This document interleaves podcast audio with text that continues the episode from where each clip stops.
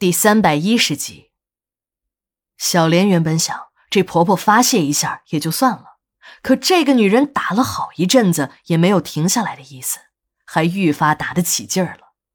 这时候的小莲只有孤注一掷了，她向后退了几步，放下了护着头的手，嘴里发出了一阵冷笑：“哼，婆婆，你不要光拿我出邪火，在这个家里也只有你一个人被蒙在鼓里。”公公在外面有多少个小的，你知道吗？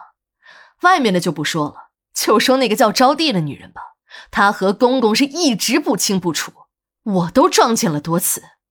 我只是想留在张家，所以才用这个下策稳住公公，而且也就只是这一回。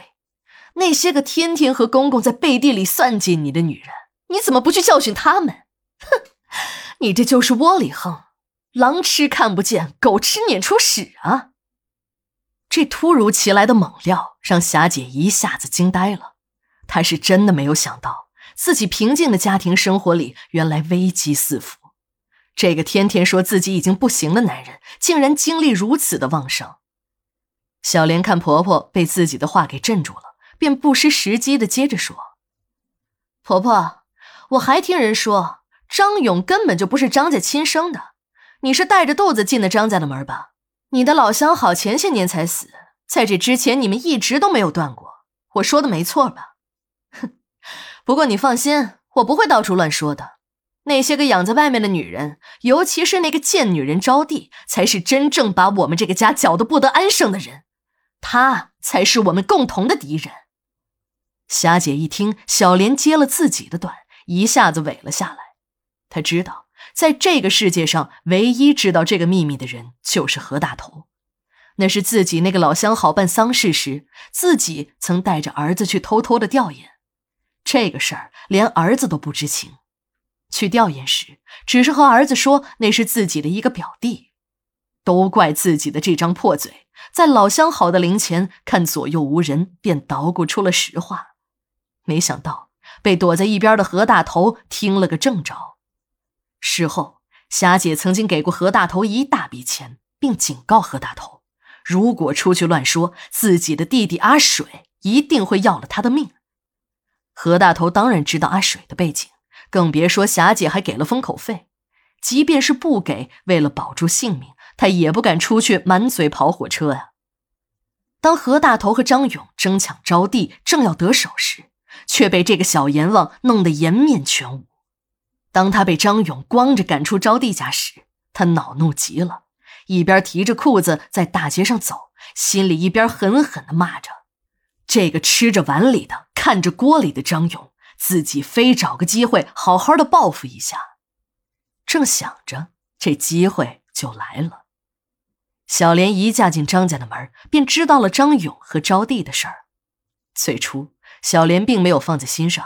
以为这个富家公子对一穷丫头也就是一时兴起，不会当真的。可很长时间过去了，张勇的热情不但没有减退，还愈发的着魔了。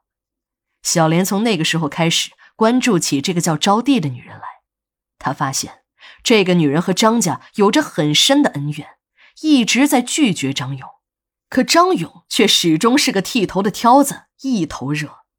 但女人的第六感告诉她。这个女人并不简单，自己一定要防着一点儿。一个漆黑的夜晚，一个黑影敏捷地翻过了张家别墅的围墙。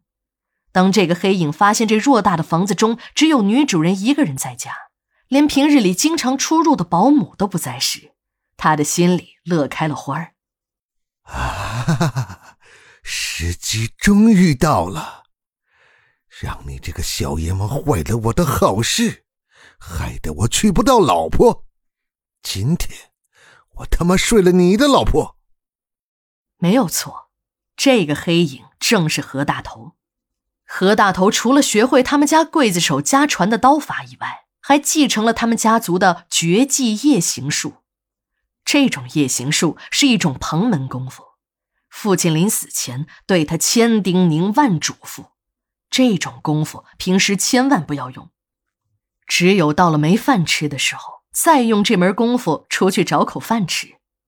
父亲看何大头不理解，便又对他说：“这夜行术本是旁门之术，是借助一些阴魂的力量来实现的。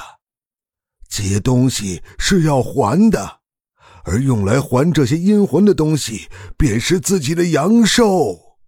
今天为了给自己出一口恶气，何大头已经顾不了许多了。